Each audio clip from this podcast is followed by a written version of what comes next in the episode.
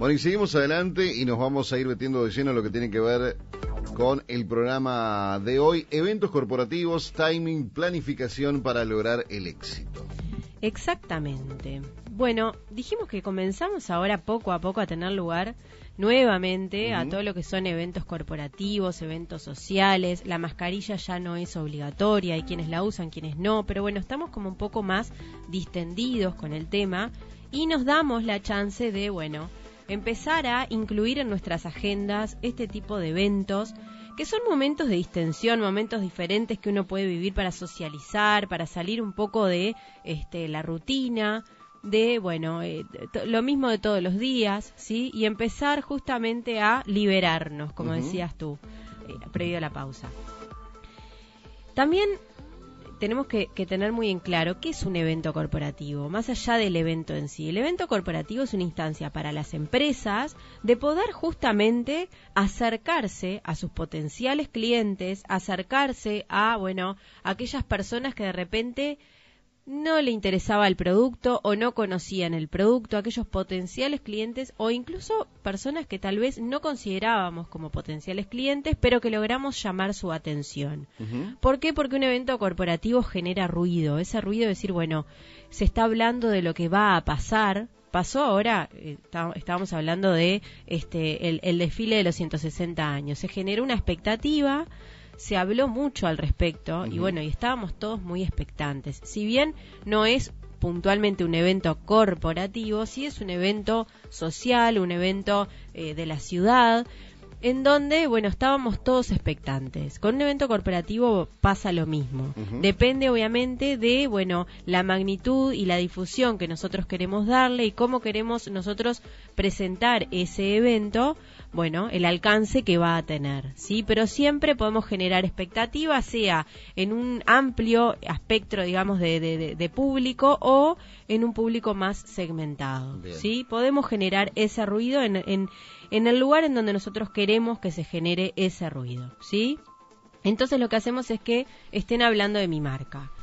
Es una acción estratégica que es muy efectiva. ¿Por qué? Porque además de acercar nuevos y potenciales clientes, además de eh, ofrecerles a nuestros clientes una instancia en donde, bueno, los valoramos, les damos algo distinto, y además presentamos en muchas oportunidades nuevos productos o nuevos servicios, estamos también generando instancias de posibles negocios, instancias en donde podemos concretar ventas o podemos generar reservas o podemos despertar justamente el interés en estas personas que tal vez en otro momento o en otra oportunidad no se hubiesen acercado.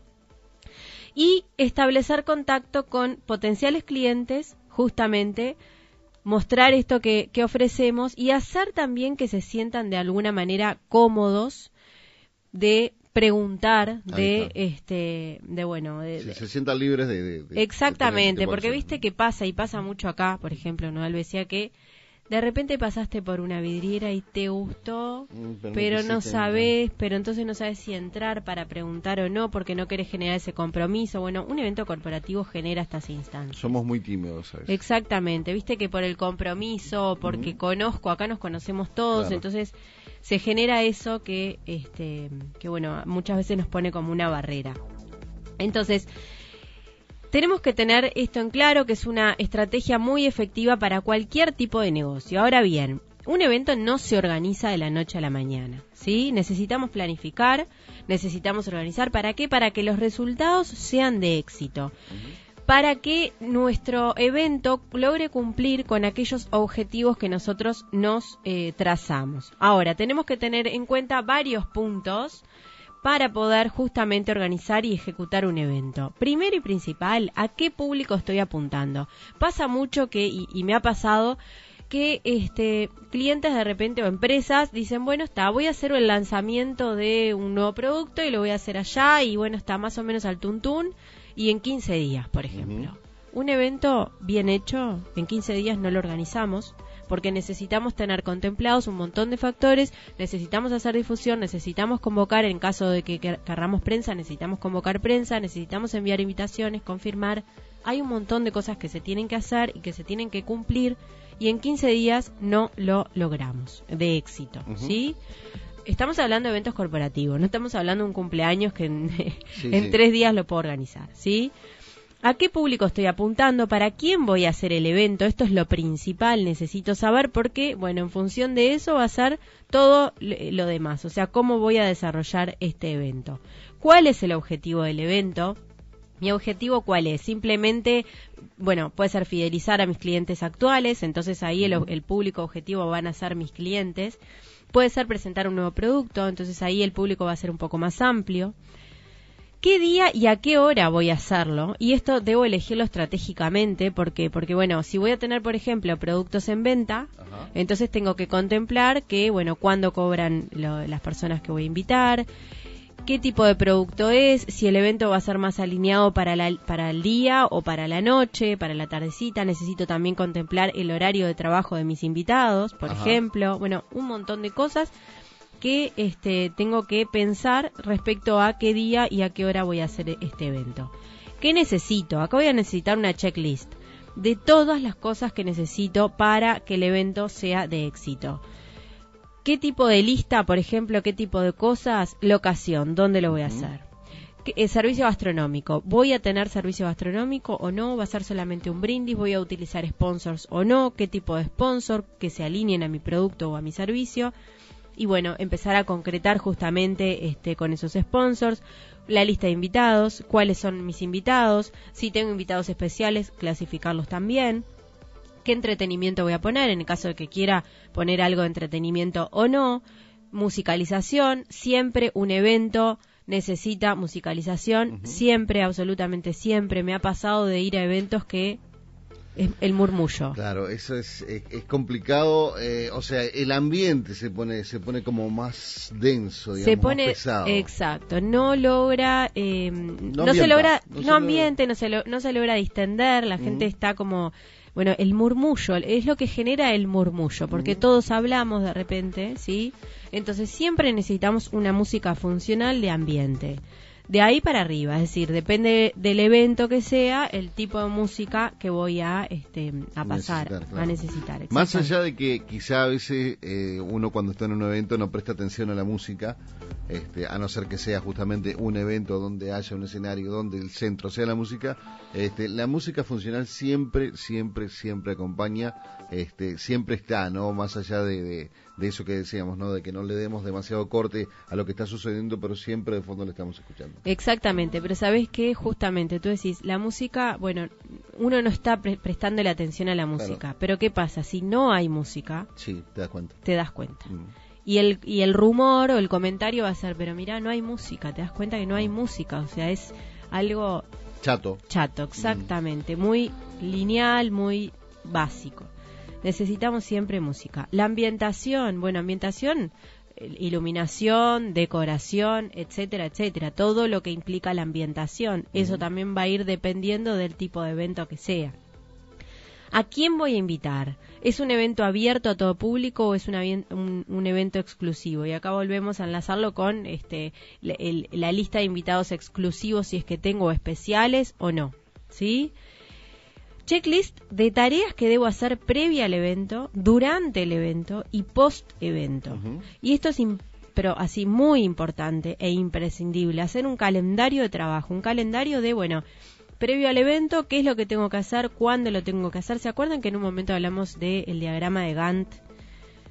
Hace unos cuantos programas, cuando hablamos de organización y planificación, yo no les pido que hagan un diagrama de Gantt porque obviamente es algo mucho más, este, elaborado y mucho más profundo, pero sí algo del estilo, es decir, tener una planificación, tener este, bueno, una lista de tareas y diagramarlas en el tiempo, cuándo tengo que hacer cada cosa para que los resultados sean de éxito. Si por ejemplo voy a hacer convocatoria de prensa porque el evento amerita, porque es un lanzamiento, porque es la presentación de un libro, porque es algo que realmente amerita una convocatoria de prensa, por supuesto que la voy a tener que hacer con tiempo, porque la prensa necesita incluirlo en sus agendas. Entonces, no puedo de la noche a la mañana, algún medio tal vez sí me va a venir a cubrir, pero necesito este, hacer la, la convocatoria, la convocatoria de prensa con tiempo.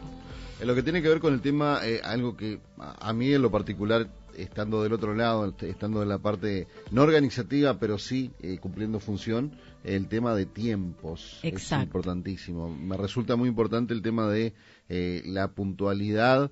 Eh, con que se hacen las cosas.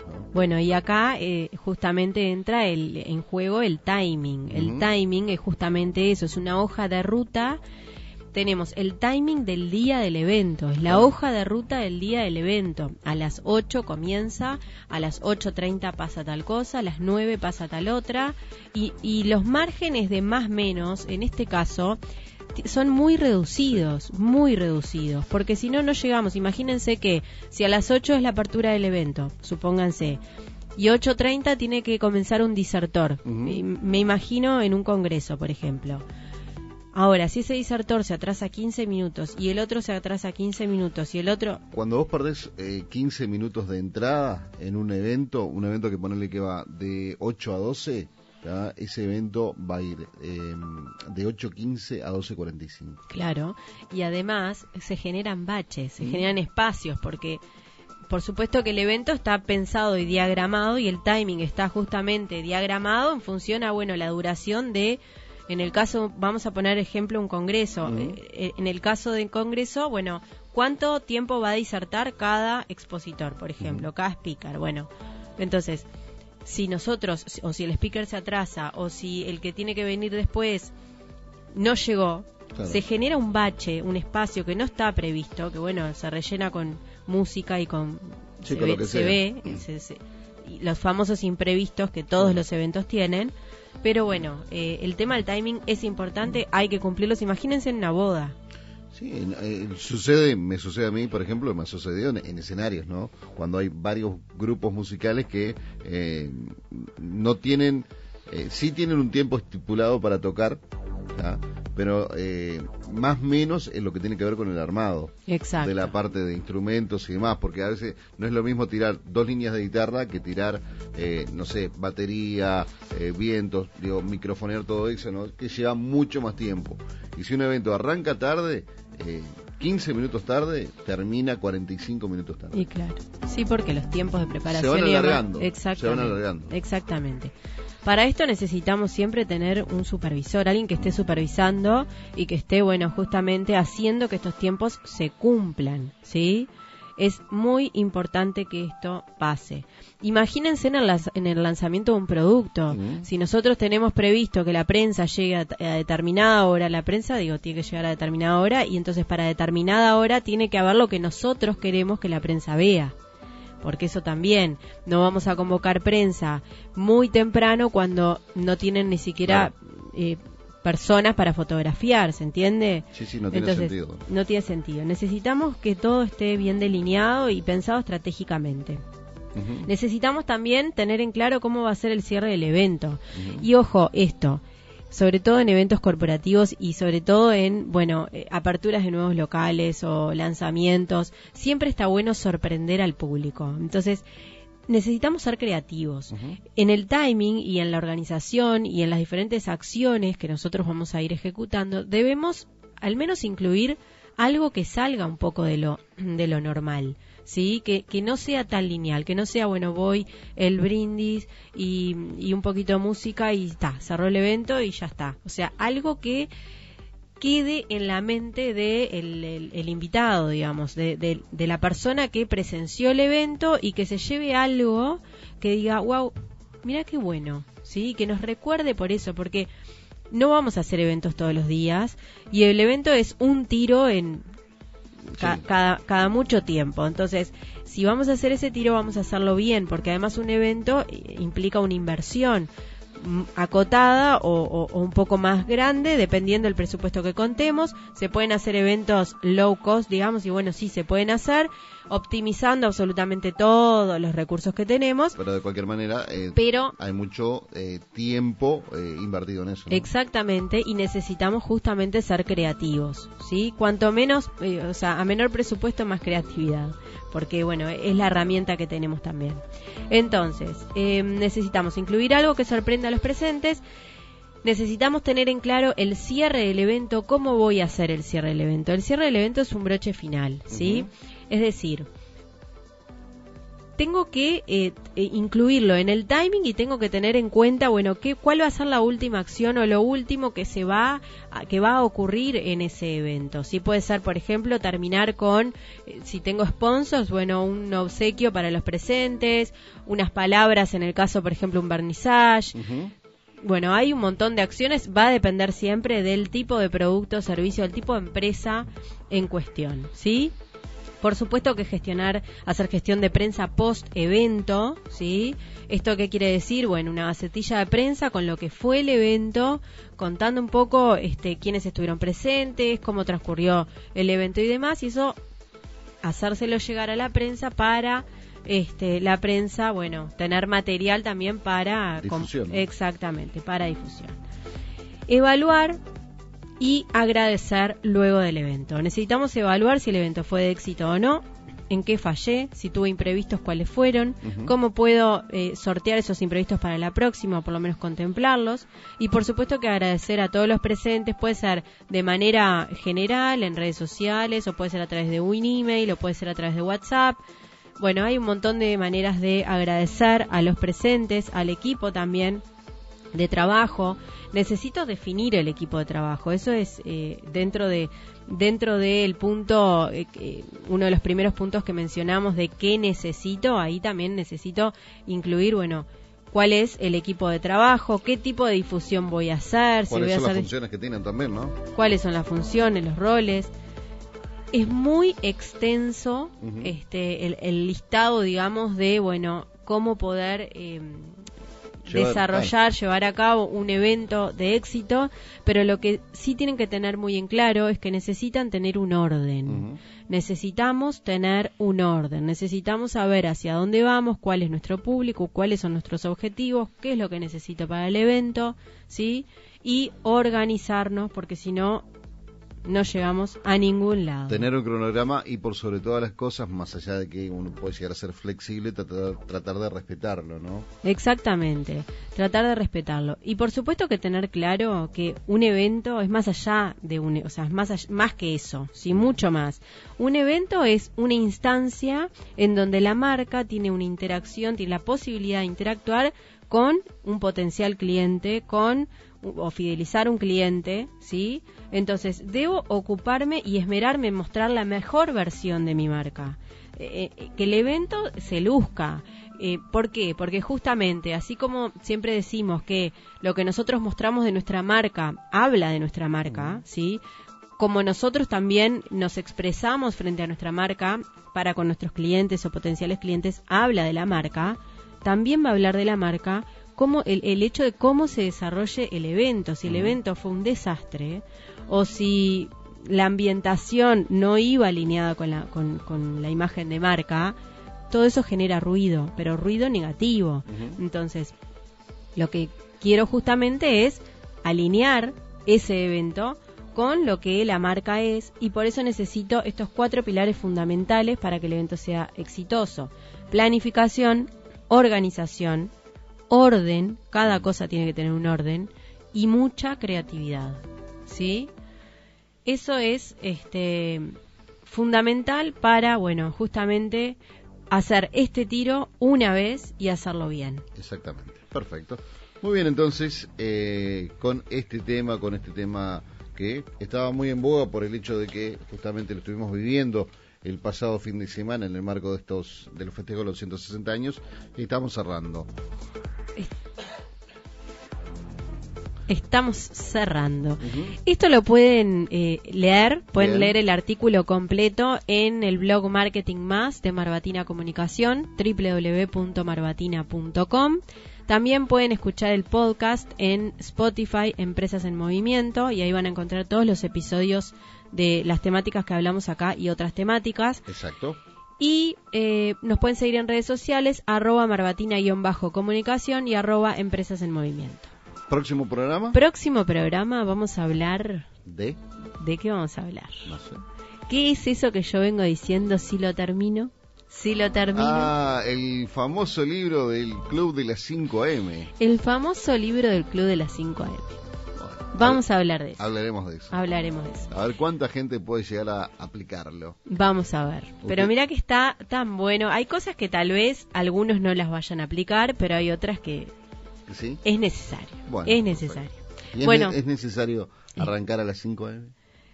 A mí, vos sabés que yo ya, les conté que tuve dos, experiencias, dos experiencias y la verdad es que me cambió el día. ¿Sí? Eh, a ver, es eh, agarrarlo como un hábito, ¿no? O sea, incluirlo y tomarlo, incorporarlo como un hábito. Y bueno, y creo que después rueda solo. Pero veremos. Claro, pero el hábito no es arrancar a las 5 a.m., eh, sino arranca mucho antes, ¿no? arranca cuando uno se va a acostar cuando uno va a descansar. exactamente, ¿por qué? Porque necesito al menos dormir siete horas, entonces, si me voy a levantar a las 5... A las 10 de la noche. Tengo que estar en, posición, sí, en posición horizontal. Exactamente. Muy bien. ¿Nos reencontramos el miércoles? Nos reencontramos el miércoles. Muy buena jornada para todos.